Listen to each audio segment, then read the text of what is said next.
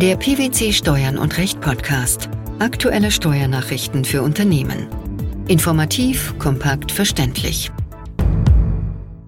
Herzlich willkommen zur 344. Ausgabe unseres Steuern und Recht Podcasts, den PwC Steuernachrichten zum Hören. In dieser Ausgabe beschäftigen wir uns mit folgenden Themen. Differenzbesteuerung für Gebrauchtwagen. Gewerbesteuerrechtliche Hinzurechnung von Leistungen im Rahmen eines Sponsoringvertrags. Befreiung von der Zahlungspflicht bei Nichtaufklärung über das Widerrufsrecht. Für Gebrauchtgegenstände können Steuerpflichtige unter den in den Artikeln 311 bis 315 der Mehrwertsteuerrichtlinie genannten Voraussetzungen von der Differenzbesteuerung Gebrauch machen. Mehrwertsteuerpflichtig ist insofern die Handelsspanne des steuerpflichtigen Wiederverkäufers. Vor diesem Hintergrund hat der EuGH in einem belgischen Fall ein Urteil zu endgültig stillgelegten Kraftfahrzeugen gefällt, die zum Ausschlachten verkauft werden sollen. Worum wurde gestritten? Ein belgischer Unternehmer hatte insbesondere Fahrzeuge mit Totalschaden von Versicherungsunternehmen erworben und sie als Autowracks oder zum Ausschlachten an Dritte weiterverkauft. Auf Grundlage der nationalen Bestimmungen, mit denen die Artikel 311 und 313 der Mehrwertsteuerrichtlinie umgesetzt werden, entschied die belgische Steuerverwaltung, Rechnungen, die den Ausdruck zum Ausschlachten verkaufte Fahrzeuge enthielten, bzw. Rechnungen, die Autowracks betrafen, von der Differenzbesteuerung auszuschließen. Was sagt der EuGH dazu?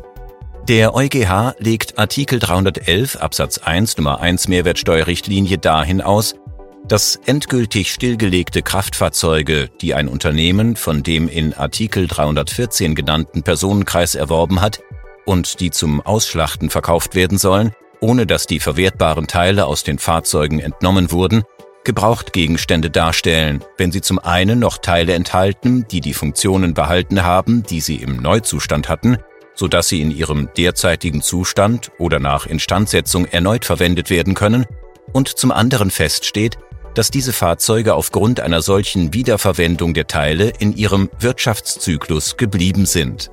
Im Ausgangsfall wurden Fahrzeuge mit Totalschaden erworben, die deshalb endgültig stillgelegt waren. Daher konnten diese Fahrzeuge nur als Wracks oder für eine weitere Verwendung der Teile, aus denen sie bestehen, weiterverkauft werden und nicht, um in ihrem derzeitigen Zustand wiederverwendet oder instand gesetzt zu werden. Die Frage des vorliegenden Gerichts bezieht sich dabei nur auf den Fall des Weiterverkaufs zum Ausschlachten. Was stellt der EuGH hierzu fest? Die Anwendung der Differenzbesteuerung setzt nicht zwangsläufig eine Identität zwischen dem angekauften und dem verkauften Gegenstand voraus. Es sei zu berücksichtigen, dass die von einem steuerpflichtigen Wiederverkäufer, im Streitfall dem belgischen Unternehmer, erworbenen Fahrzeuge endgültig stillgelegt seien und daher nicht wiederverkauft werden könnten, um in ihrem derzeitigen Zustand oder nach Instandsetzung wiederverwendet zu werden.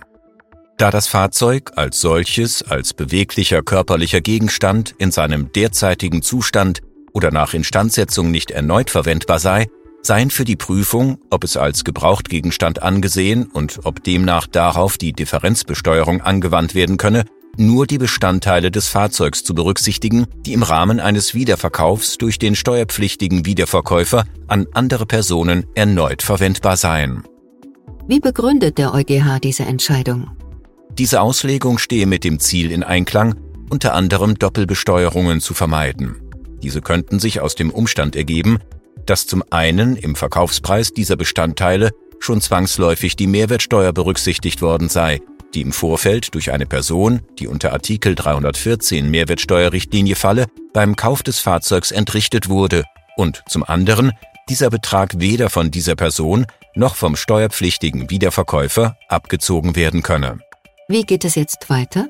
Im vorliegenden Fall muss das vorliegende Gericht jetzt noch diverse Aspekte zu den Funktionsbestandteilen der Fahrzeuge und deren letztliches Schicksal, nämlich Verschrottung oder Verkauf, final prüfen. Der Bundesfinanzhof hat hinsichtlich der gewerbesteuerlichen Zurechnung von Leistungen im Rahmen eines Sponsoringvertrags entschieden. Unter den Begriff der Mietzinsen und Pachtzinsen im Sinne des Gewerbesteuergesetzes fallen nur Leistungen aufgrund solcher Verträge, die ihrem wesentlichen Gehalt nach Miet- oder Pachtverträge sind. Wenn ein Vertrag neben der entgeltlichen Gebrauchsüberlassung wesentliche nicht trennbare Miet- oder pachtfremde Elemente enthält, die ihn einem anderen Vertragstyp zuordnen oder zu einer Einordnung als Vertrag eigener Art führen, scheidet eine gewerbesteuerrechtliche Hinzurechnung der Entgelte insgesamt aus. Warum kann dies auf einen Sponsoringvertrag zutreffen?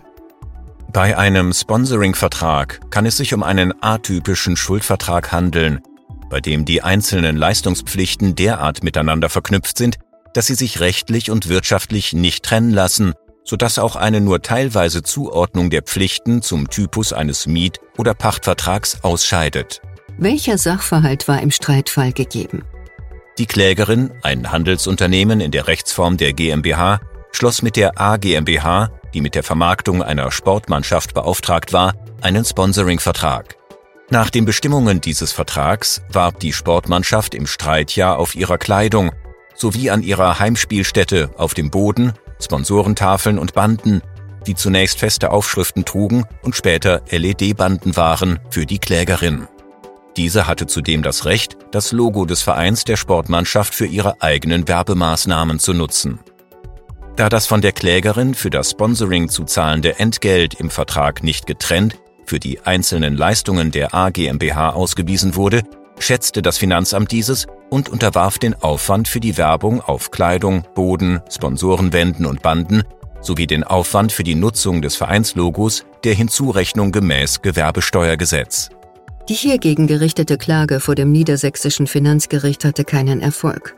Der Bundesfinanzhof gab der hiergegen eingereichten Revision statt und hob die Entscheidung der Vorinstanz auf. Wie begründeten die BFH-Richter diese Entscheidung? Gegenstand der Hinzurechnung seien Miet- und Pachtzinsen im Sinne des bürgerlichen Rechts. Der Nutzungsvertrag müsse daher seinem wesentlichen rechtlichen Gehalt nach ein Miet- oder Pachtverhältnis im Sinne des bürgerlichen Rechts sein. Bei den im Streitfall vorliegenden Sponsoring-Verträgen handele es sich um im bürgerlichen Gesetzbuch nicht speziell geregelte atypische Schuldverträge, bei denen die einzelnen Leistungspflichten derart miteinander verknüpft seien, dass sie sich rechtlich und wirtschaftlich nicht trennen ließen. Aus diesem Grund könnten die Sponsoring-Verträge nicht in einzelne Bestandteile zerlegt und auch keine auf Elemente der Nutzungsüberlassung entfallenden Teile des Gesamtentgelts im Schätzungswege ermittelt werden. Daher scheide auch eine nur teilweise Zuordnung der Pflichten zum Typus eines Miet- oder Pachtvertrags und eine darauf basierende Hinzurechnung von Miet- oder Pachtzinsen aus. Nach Meinung des obersten Finanzgerichts sind die vorliegenden Sponsoringverträge Verträge eigener Art mit nicht trennbaren Leistungspflichten. Der Vertrag enthält wesentliche Vertragsbestandteile, die nicht unter die Hauptleistungspflichten eines Miet- oder Pachtverhältnisses passen und sich auch nicht lediglich als Nebenleistungen zu einem Miet- oder Pachtvertrag darstellen. Was heißt das konkret?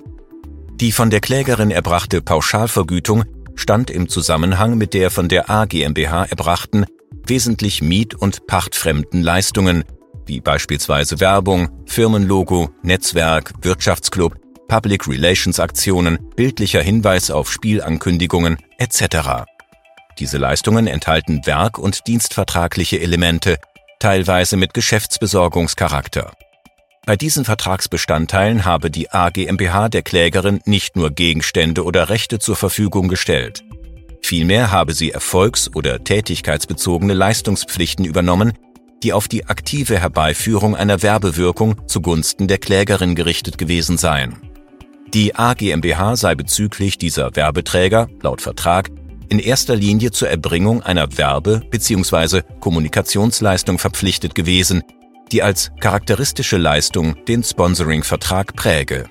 Warum stellten darüber hinaus auch die übrigen und hier streitigen, vom Finanzamt hinzugerechneten Entgelte keine Miet- oder Pachtzinsen im Sinne des Gewerbesteuergesetzes dar? Bei den geschätzten Entgelten für die zur Verfügungstellung von digitalen Werbeflächen und bewegten Bildern auf Leinwänden und LED-Banden handle es sich nicht um Miet- oder Pachtzinsen, selbst wenn man die zur Verfügungstellung der Bande isoliert betrachten würde. Die AGMBH hatte sich verpflichtet, Die von der Klägerin überlassene Werbesequenz an verschiedenen Stellen der LED-Bande in bestimmten Formaten während der Spiele in Rotation mit anderen Werbesequenzen zu zeigen. Es habe nicht die Benutzung der digitalen Fläche, sondern eine von der A GmbH zu erbringende Werbeleistung im Vordergrund gestanden. Damit hätten die Vertragsparteien ein bestimmtes Arbeitsergebnis vereinbart. Auch soweit das Finanzgericht die geschätzten Aufwendungen für die Trikotwerbung als Mietzinsen eingestuft hat, sei dem nicht zu folgen. Woran liegt das? Die Überlassung von Werbeflächen enthalte zwar auf eigener Bekleidung des Gesponserten auch ein mietvertragliches Element. Es sei aber nicht so, dass der Klägerin lediglich die Möglichkeit eröffnet worden sei, auf einer bestimmten angemieteten Fläche werbend tätig zu werden und dass es in ihrem Belieben gestanden habe, ob sie die ihr zur Verfügung gestellte Fläche selbst nutze oder nicht. Der wirtschaftliche Wert werde nicht allein durch die Anbringung eines Werbeaufdrucks auf den Trikots geschaffen, sondern erst durch zusätzliche Tätigkeiten des Gesponserten. Dadurch, dass der Verein seine Spieler bei den Sportveranstaltungen mit den beflockten Trikots auftreten lasse, erbringe er eine Werbeleistung im weitesten Sinne. Sofern der Sponsor das Entgelt nicht nur für die Überlassung der Werbefläche, hier das Trikot, zahle, sondern auch dafür, dass der Gesponserte selbst noch zur Nutzung der Werbefläche beitragen müsse, wie hier, indem die Sportler die Trikots während der Sportveranstaltung tragen, liege kein reiner Pacht- oder Mietvertrag vor. Um was für einen Vertrag handelt es sich stattdessen? Das oberste Finanzgericht sieht hier vielmehr einen gemischten Vertrag, bei dem regelmäßig das werkvertragliche Element dominiere und keine separierbare Vermietungsleistung vorliege. Wenngleich Aufwendungen für die analoge Bandenwerbung, isoliert betrachtet, als Miet- oder Pachtzinsen einzuordnen sein können, ändere dies nichts daran, dass eine Aufteilung der Entgelte für gewerbesteuerrechtliche Zwecke bei dem hier vorliegenden Sponsoring-Vertrag nicht in Betracht komme. Die Einordnung der hier vorliegenden Sponsoring-Verträge als gemischte Verträge eigener Art führt im Ergebnis dazu, dass eine Hinzurechnung von Miet- oder Pachtzinsen auch hinsichtlich nur Teilen des Entgelts ausscheidet. Wenn ein Verbraucher einen bereits erfüllten und außerhalb von Geschäftsräumen abgeschlossenen Dienstleistungsvertrag widerruft, ist er von jeder Zahlungspflicht befreit. Der Unternehmer muss somit die Kosten tragen, die ihm für die Erfüllung des Vertrags während der Widerrufsfrist entstanden sind. Dies hat der Europäische Gerichtshof in einem Fall des Widerrufs nach bereits erfolgter Vertragserfüllung entschieden. Welchen Hintergrund hat der Fall? Ein Verbraucher hatte mit einem Unternehmen einen Vertrag über die Erneuerung der Elektroinstallation seines Hauses geschlossen. Das Unternehmen versäumte es jedoch, ihn über das Widerrufsrecht zu unterrichten, das dem Verbraucher grundsätzlich 14 Tage lang zusteht, da der Vertrag außerhalb der Geschäftsräume des Unternehmens abgeschlossen worden war. Nach Erbringung seiner vertraglichen Leistungen legte das Unternehmen dem Verbraucher die entsprechende Rechnung vor. Dieser beglich die Rechnung nicht, sondern widerrief den Vertrag. Wie reagierte der EuGH? Mit seinem Urteil beantwortete der Gerichtshof das Ersuchen des deutschen Gerichts dahingegen, dass ein Verbraucher von jeder Verpflichtung zur Vergütung der Leistungen befreit ist, die in Erfüllung eines außerhalb von Geschäftsräumen abgeschlossenen Dienstleistungsvertrags erbracht wurden, wenn der betreffende Unternehmer ihn nicht über sein Widerrufsrecht informiert hat und der Verbraucher sein Widerrufsrecht nach Erfüllung dieses Vertrags ausgeübt hat. Wie wurde diese Entscheidung begründet? In seiner Begründung merkt der EuGH an, dass das Widerrufsrecht den Verbraucher in dem besonderen Kontext des Abschlusses eines Vertrags außerhalb von Geschäftsräumen schützen soll. Hier stehe der Verbraucher nämlich möglicherweise psychisch stärker unter Druck oder sei einem Überraschungsmoment ausgesetzt. Daher sei die Information über das Widerrufsrecht für den Verbraucher von grundlegender Bedeutung und erlaube ihm, die Entscheidung, ob er den Vertrag abschließen solle oder nicht, in Kenntnis der Sachlage zu treffen. Hinsichtlich der Frage des vom Verbraucher auf diese Weise erzielten Vermögenszuwachses und des Verbots ungerechtfertigter Bereicherung weist der EuGH darauf hin, dass das Ziel, ein hohes Verbraucherschutzniveau sicherzustellen, in Gefahr geriete, falls zugelassen würde, dass einem Verbraucher in der Folge seines Widerrufs Kosten entstehen könnten, die in der Richtlinie nicht ausdrücklich vorgesehen sind. Differenzbesteuerung für Gebrauchtwagen, gewerbesteuerrechtliche Hinzurechnung von Leistungen im Rahmen eines Sponsoringvertrags, sowie Befreiung von der Zahlungspflicht bei Nichtaufklärung über das Widerrufsrecht.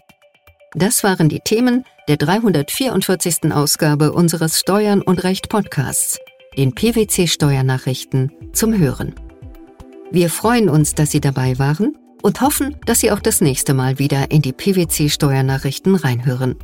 Steuerliche Beiträge zum Nachlesen finden Sie in der Zwischenzeit unter blogs.pwc.de slash steuern und recht.